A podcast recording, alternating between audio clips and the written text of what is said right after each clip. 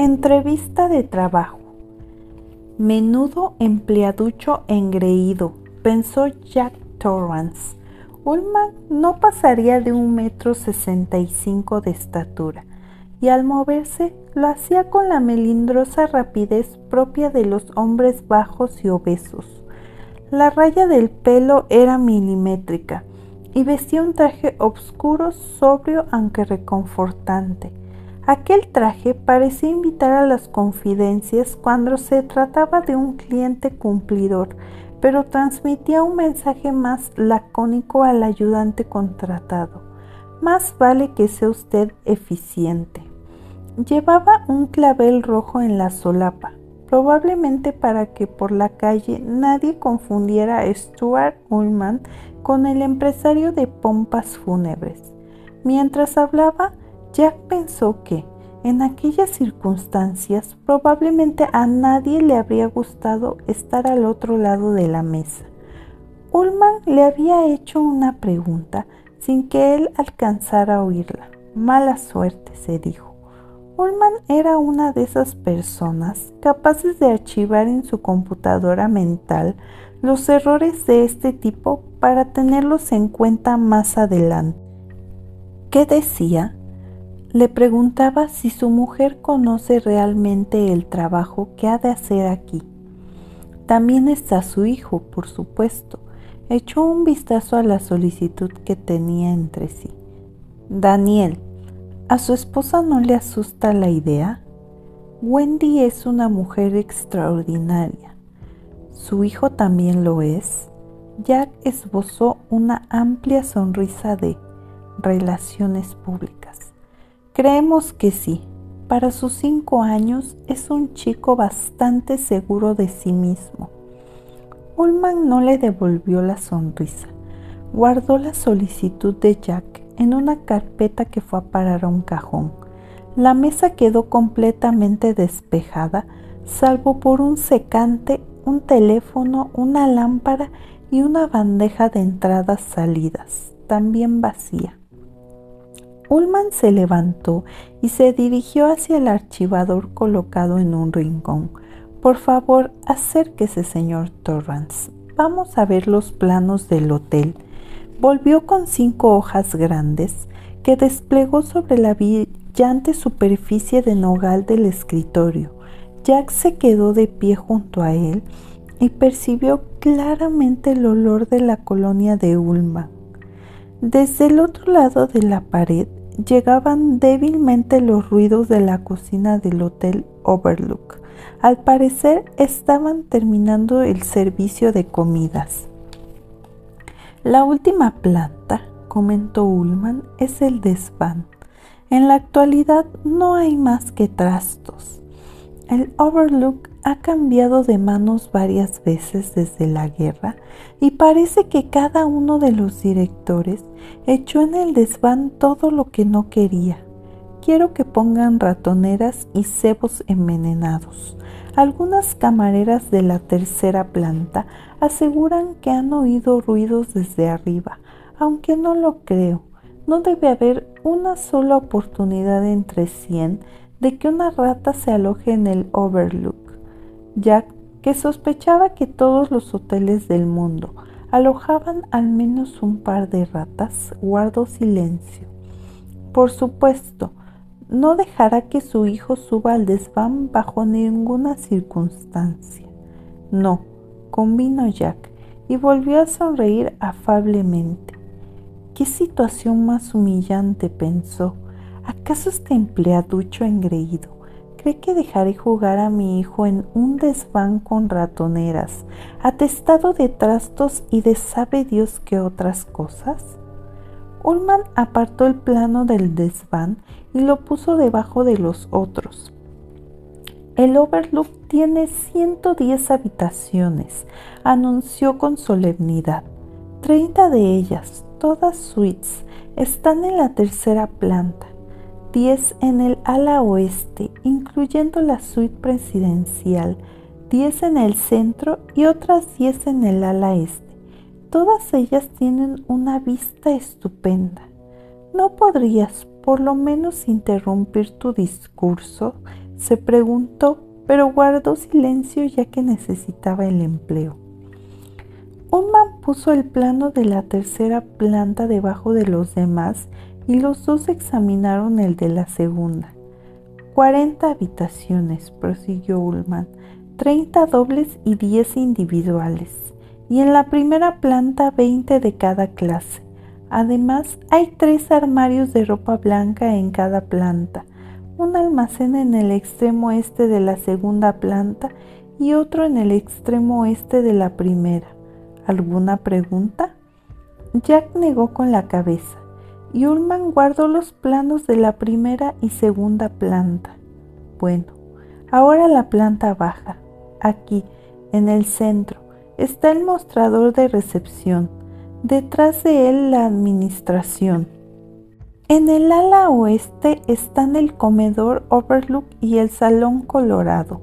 El salón de banquetes y el de baile ocupan el ala este. ¿Alguna pregunta? Solo referente al sótano, que para el vigilante de invierno es el lugar más importante, respondió Jack. Vamos, donde se desarrolla la acción. Todo eso se lo enseñará Watson el plano de los sótanos está en la pared del cuarto de calderas. Frunció el entrecejo con aire de importancia, quizás dando a entender que, como director, no le concernían aspectos del funcionamiento del Overlook, tan terrenales como las calderas y la fontanería. Tal vez no sea mala idea poner algunas ratoneras también ahí abajo. Espere un minuto. Cabarateó una nota en un bloc que sacó del bolsillo interior de la chaqueta. Arrancó la hoja y la dejó en el apartado de salidas en la bandeja. El bloc pareció desaparecer en su bolsillo como si acabara de un truco de magia. Ahora lo ves, ahora no lo ves. Este tipo es un verdadero artista, pensó Jack. Volvieron a la posición del principio. Ullman detrás de la mesa del despacho y Jack frente a él, entrevistador y entrevistado, solicitante y patrón reacio. Este entrecruzó las pulcras manos sobre el papel secante y miró fijamente a Jack. Ullman era un hombre menudo y calvo, con traje de banquero y discreta corbata gris. La flor que lucía en la solapa contrastaba con una pequeña insignia sobre la que se leía en pequeñas letras doradas personal. Francamente, señor Torrance, Harvey Shockley es un hombre muy poderoso. Tiene grandes intereses en el Overlook, que por primera vez en su historia ha dado beneficios en la última temporada.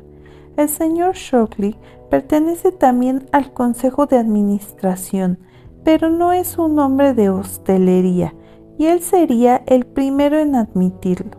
Ahora bien, en lo que respecta a este asunto del vigilante, ha expresado claramente sus deseos. Quiere que le contratemos a usted y así lo haré. Pero de haber tenido libertad de acción en esta cuestión, yo jamás le habría admitido sudorosas, luchando una con otra, las manos de Jack se trataban tensamente. Empleaducho engreído, maldito cretino, se dijo. No creo que le importe mucho mi opinión, señor Torrance, ni a mí me interesa la suya. Sin duda sus sentimientos hacia mí no tienen nada que ver con mi convicción de que no es usted el hombre adecuado para este trabajo. Durante la temporada que va del 15 de mayo al 30 de septiembre, el Overlook emplea a 110 personas en dedicación completa, es decir, una por cada habitación de hotel. No creo que a muchos de ellos les caiga simpático y sospecho que algunos me considerarán un tanto odioso. Puede que tengan razón al opinar así de mi carácter. Para administrar este hotel de la manera que merece, tengo que ser un poco odioso. Miró a Jack en espera de que hiciera algún comentario, pero se limitó a desplegar su sonrisa de relaciones públicas, amplia e insultantemente llena de dientes. El Overlook, explicó Ullman, fue construido entre 1907 y 1909.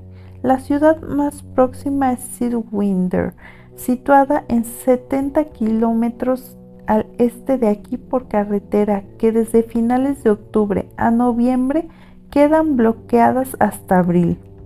Lo construyó un hombre llamado Robert Watson, el abuelo de nuestro actual encargado de mantenimiento.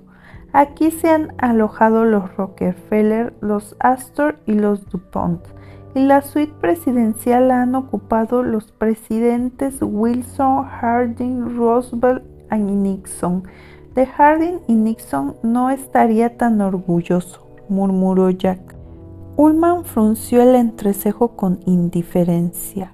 Para el señor Watson fue excesivo, de manera que vendió el hotel en 1915. Volvió a ser vendido en 1922, 1929 y 1936 y estuvo vacante hasta finales de la Segunda Guerra Mundial.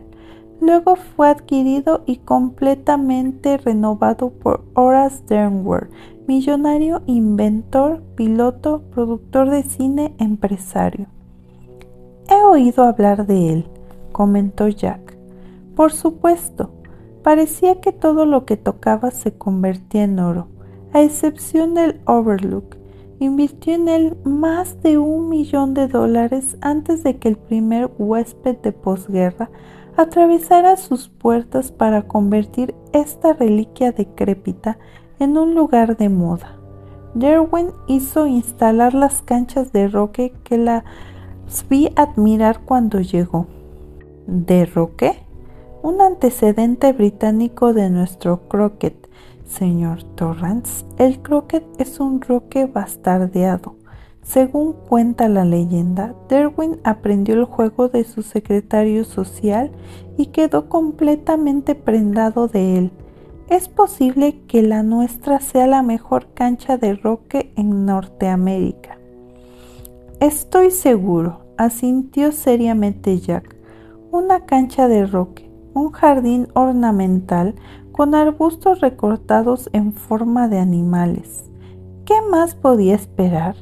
Empezaba a cansarse del señor Stuart Ullman, pero era obvio que aún no había terminado. Sin duda iba a decir lo que se había propuesto hasta la última palabra. Después de perder tres millones, Derwin vendió el hotel a un grupo de inversionistas californianos cuya experiencia fue igualmente nefasta. No era de gente hostelería, eso es todo. En 1970, el señor Shockley y un grupo de sus asociados compraron el hotel y me confiaron su administración. También nosotros hemos tenido números rojos durante varios años, pero me satisface decir que la confianza que los actuales propietarios depositaron en mí jamás se ha debilitado. El año pasado no tuvimos pérdidas y este año, por primera vez en casi siete décadas, las cuentas del Overlook se escribieron con tinta negra. Jack supuso que su orgullo estaba justificado, pero de inmediato volvió a embargarle una profunda sensación de desagrado. No veo relación alguna entre la historia del Overlook realmente interesante, lo admito, y su sospecha de que no valgo para el puesto, señor Ullman, señaló. Una de las razones por las que el Overlook ha perdido tanto dinero consiste en la depreciación que se produce todos los inviernos y que reduce el margen de ganancias mucho más de lo que se creería, señor Torrance. Los inviernos son de una crudeza extrema. Para hacer frente al problema, contraté un vigilante permanente que mantuviera encendidas las calderas y distribuyera diariamente las partes del hotel que reciben calefacción. Debía reparar las averías que se produjeran, de manera que los elementos no pudieran vencernos, mantenerse alerta para solucionar todas y cada una de las contingencias posibles. Durante nuestro primer invierno contraté una familia en lugar de un hombre solo y se produjo una tragedia, una tragedia horrible. Ullman miró a Jack con mirada fría. Cometí un error y no tengo inconveniente en admitirlo. El hombre era alcohólico. Jack sintió que en su boca se dibujaba una mueca áspera y lenta la antítesis de la sonrisa que hasta el momento había esbozado. ¿Con qué era eso? Me sorprende que Al no se lo haya dicho. Yo lo he dejado la bebida. Sí, el señor Shockley me contó que ya no bebía. También me habló de su último trabajo, es decir, de su último cargo de responsabilidad. Usted enseñaba inglés en una escuela preparatoria de Vermont y tuvo un acceso de mal genio. Creo que no era necesario que sea más explícito. Sin embargo, casualmente, creo que el caso de Grady tiene cierta relación y por eso he mencionado el tema de su historia anterior. Durante el invierno del 70 al 71, después de la restauración del Overlook, pero antes de nuestra primera temporada, contraté a ese desdichado Grady y que ocupó las habitaciones que ahora compartirá usted con su mujer y su hijo. Él tenía mujer y dos hijas. Yo tenía mis reservas, entre las cuales las principales era el rigor de la estación invernal y el hecho de que los Grady pasarían de 5 a 6 meses aislados del mundo exterior. Pero en realidad no es así, ¿verdad? Aquí hay teléfono y quizá también una radio de aficionado. Además, el Parque Nacional de las Montañas Rocosas está dentro del alcance de vuelo de un helicóptero y estoy seguro de que son una extensión tan grande que deben de tener un par de esos aparatos. No lo sé, admitió Ullman. El hotel tiene un emisor y receptor de radio que el señor Watson le enseñará y también le dará una lista de las frecuencias en que debe transmitir si necesita ayuda. Las líneas telefónicas de Cedarwinder todavía son aéreas y casi todos los inviernos caen en algún punto. En este caso es probable que queden por el suelo entre tres semanas y un mes y medio. En el cobertizo hay un vehículo para la nieve Así pues, el lugar no está realmente aislado. El señor Ullman parecía apenado. Imaginé que su mujer o su hijo cayeran por las escaleras y se rompieran el cráneo, señor Torrance. ¿Pensaría entonces que el lugar no está aislado? Ya comprendió a qué se refería. Un vehículo para la nieve a toda velocidad le permitiría llegar a Winter en una hora y media con suerte. Un helicóptero del servicio de rescate de los parques podía tardar hasta tres horas en llegar en condiciones óptimas. Pero si había una tormenta de nieve, no podría despegar ni se podía contar con ir a toda velocidad en un vehículo de esos, aunque se arriesgara uno a salir con una persona gravemente herida afrontando temperaturas que podían ser de 25 grados bajo cero o de 45 grados teniendo en cuenta el viento como factor de enfriamiento. En el caso de Grady, continuó Ullman, hice el mismo razonamiento que al parecer ha hecho el señor Shockley con usted. La soledad en sí misma puede ser peligrosa. Es mejor que un hombre tenga consigo a su familia. Pensé que, si hay algún problema, lo más probable es que no sea algo tan urgente como una fractura de cráneo o un accidente con alguna de las herramientas mecánicas o un ataque epiléptico. Un caso grave de gripe, una neumonía, un brazo roto, incluso una apendicitis. Cualquiera de esas cosas habría dejado tiempo suficiente. Sospecho que lo que le sucedió fue consecuencia de un exceso de whisky barato, del que sin que yo lo supiera, Grady había hecho una abundante provisión y de una extraña reacción a la que antes solían llamar fiebre de encierro. ¿Conoce la expresión? preguntó Ullman con una sonrisa de suficiencia, dispuesto a explicarla tan pronto como su interlocutor hubiera admitido su ignorancia. Pero Jack ni corto ni perezoso le respondió con rápida precisión. Es la forma popular de denominar una reacción claustrofóbica que puede darse cuando varias personas se encuentran encerradas durante un tiempo prolongado. La sensación de claustrofobia se exterioriza como aversión hacia la gente con quien uno se encuentra encerrado. En casos extremos puede dar como resultado alucinaciones y violencia, que pueden llevar al asesinato por motivos tan triviales como una comida quemada o una discusión sobre de quién le toca lavar los trastes. Ullman le miró un tanto perplejo, de lo cual Jack se sintió muy feliz. Decidió llevar un poco más lejos su ventaja mientras silenciosamente prometía a Wendy que conservaría la calma. Supongo que también se equivocó con eso. Grady les hizo daño. Las mató, señor Torrance, y después se suicidó. Asesinó a las pequeñas con un hacha y a su mujer con una pistola, con la que luego se suicidó. Tenía una pierna rota. Sin duda estaba tan borracho que se cayó por las escaleras. Ullman separó ambas manos mientras miraba virtuosamente a Jack.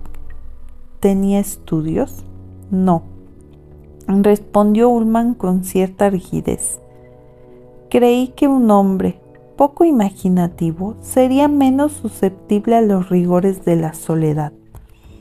Pues ese fue su error, declaró Jack.